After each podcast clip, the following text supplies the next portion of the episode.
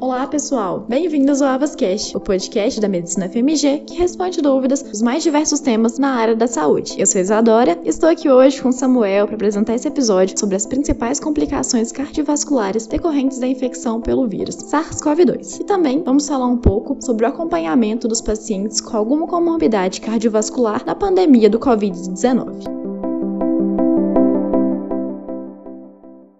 Bom, para responder nossas dúvidas, convidamos a cardiologista e professora titular da Faculdade de Medicina da UFMG, Maria da Consolação Vieira Moreira, especialista em insuficiência cardíaca, miocardiopatias e transplante cardíaco. Primeiramente, gostaria de agradecer a professora por participar do nosso programa. E para dar início ao nosso assunto, vamos à primeira pergunta: Qual o impacto da pandemia do Covid nas doenças cardiovasculares? Bom dia, Isadora. Bom dia, Samuel. Bom, o mundo está enfrentando esse novo vírus, para o qual ainda não temos a vacina e nem tratamento. Como as infecções começaram mais tarde no Brasil, nós estamos utilizando as publicações e experiências dos outros países que já foram acometidos. Sabemos que o pulmão é o órgão mais acometido nas formas graves da doença, mas não podemos esquecer que as comorbidades aumentam muito a mortalidade mortalidade. E os doentes portadores de doenças cardiovasculares foram os que tiveram a mais alta mortalidade, ou seja, 10,5%, segundo os dados da China. Portanto, esses pacientes foram incluídos nos grupos de alto risco. Veja bem, diferente da gripe comum causada pela influenza, os hipertensos também tiveram alta mortalidade, 6%, e foram também incluídos no grupo de risco. A idade idade avançada é outro fator importante de morbidade e mortalidade, sendo que os pacientes acima de 60 anos são de alto risco. E veja a importância disso. Ao mesmo tempo, esses pacientes idosos são os mais acometidos de doenças cardiovasculares e hipertensão. Imagine um paciente acima de 80 anos de idade e com doença cardiovascular de base. Ele é de altíssimo risco o que não significa que os jovens com cardiopatia não vão adoecer também. Veja bem, muitos dos sintomas do Covid podem ser semelhantes aos sintomas cardiológicos, na presença ou não de cardiopatias. Portanto, os cardiologistas e todos os profissionais de saúde precisam se proteger adequadamente no atendimento desses pacientes. Muito bem, obrigada pelo esclarecimento. É, agora vamos à segunda pergunta. Este novo vírus pode causar diretamente doenças cardíacas? Bom, também não sabemos exatamente. Sabemos que o pulmão é o principal órgão acometido, mas sabemos também que o acometimento da doença pulmonar, a pneumonia grave, pode levar à descompensação de uma doença cardíaca de base. Por exemplo, pode descompensar uma insuficiência cardíaca pré-existente. Além disso, a Sociedade Americana, a Sociedade Europeia de Cardiologia, que são sociedades que agora têm mais experiência com o assunto, chamaram a atenção que podem correr alterações cardiológicas novas, tais como arritmias cardíacas em 16,7% dos casos, ciência cardíaca aguda 7,2% e também relataram novos casos de infarto do miocárdio, nova insuficiência cardíaca, uma miocardite de grave, choque cardioquímico e parada cardiorrespiratória. Há uma pergunta importante. Essas alterações foram causadas pelo vírus ou foram descompensadas pelo vírus e ou pela resposta inflamatória ocasionada pelo vírus? Ainda não temos a resposta. É, vamos aguardar novos estudos. Falando nisso, alguns estudos mostraram que a enzima conversora da angiotensina 2, ECA2, pode estar envolvida na multiplicação do coronavírus. Devemos suspender os medicamentos cardiológicos que agem no sistema renina-angiotensina-aldosterona?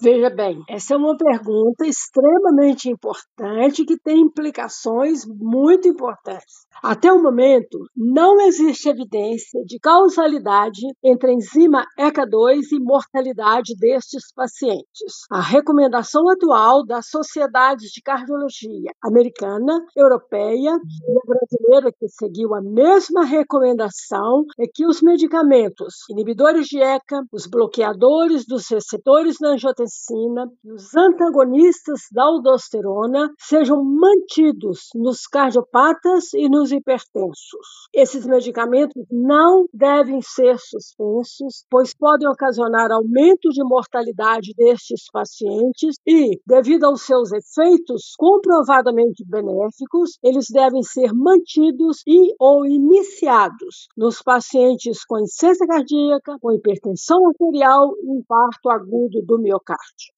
Então a gente tem visto que a experiência dos outros países que já passaram por isso tem ajudado a gente nesse sentido, né? Agora, seguindo uma outra linha de discussão, os pacientes com cardiopatia devem receber a vacina contra a gripe por influenza? Por quê? Pois bem, a epidemia da gripe comum ocorre todo ano e tem mortalidade importante, e novamente os cardiopatas são também de alto risco. Esta vacina não previne a infecção pelo Covid, mas previne as complicações da gripe por influenza. As doenças cardiovasculares são as comorbidades mais importantes também na gripe por influenza, ou seja, os cardiopatas devem e precisam se vacinar contra os vírus da influenza. Bom saber disso. Quais orientações são importantes para os pacientes cardiopatas? São muitas. Vamos ressaltar algumas. Os cardiopatas devem permanecer em casa. Não procurem serviços médicos e hospitalares desnecessariamente. Evitem consultas médicas e exames de rotina. Entretanto, eu gostaria de salientar que existe um grupo específico de cardiopatas que precisa de assistência médica de urgência. Novamente, a Sociedade Europeia, que tem maior experiência do que nós sobre este assunto, está chamando atenção para isso ocorreu uma redução dramática de pacientes com dor torácica aguda prolongada, pacientes de risco para infarto agudo do miocárdio, que deveriam procurar atendimento médico imediato nos serviços de urgência e não fazem. Esses pacientes estão assustados e, por medo do Covid, não procuram atendimento e acabam correndo risco de maior morbidade e maior mortalidade. É importante estar atento a essas questões, então, mesmo, porque acaba que a pessoa que precisa procurar não procura e a outra que já precisava não procura, né? Exatamente. Então, muito obrigada por esclarecer essas questões aqui tão importantes nesse cenário dessa pandemia. A gente ficou muito grata de recebê-la aqui no nosso programa. Muito obrigada, professora, pelos esclarecimentos. Eu que agradeço essa oportunidade.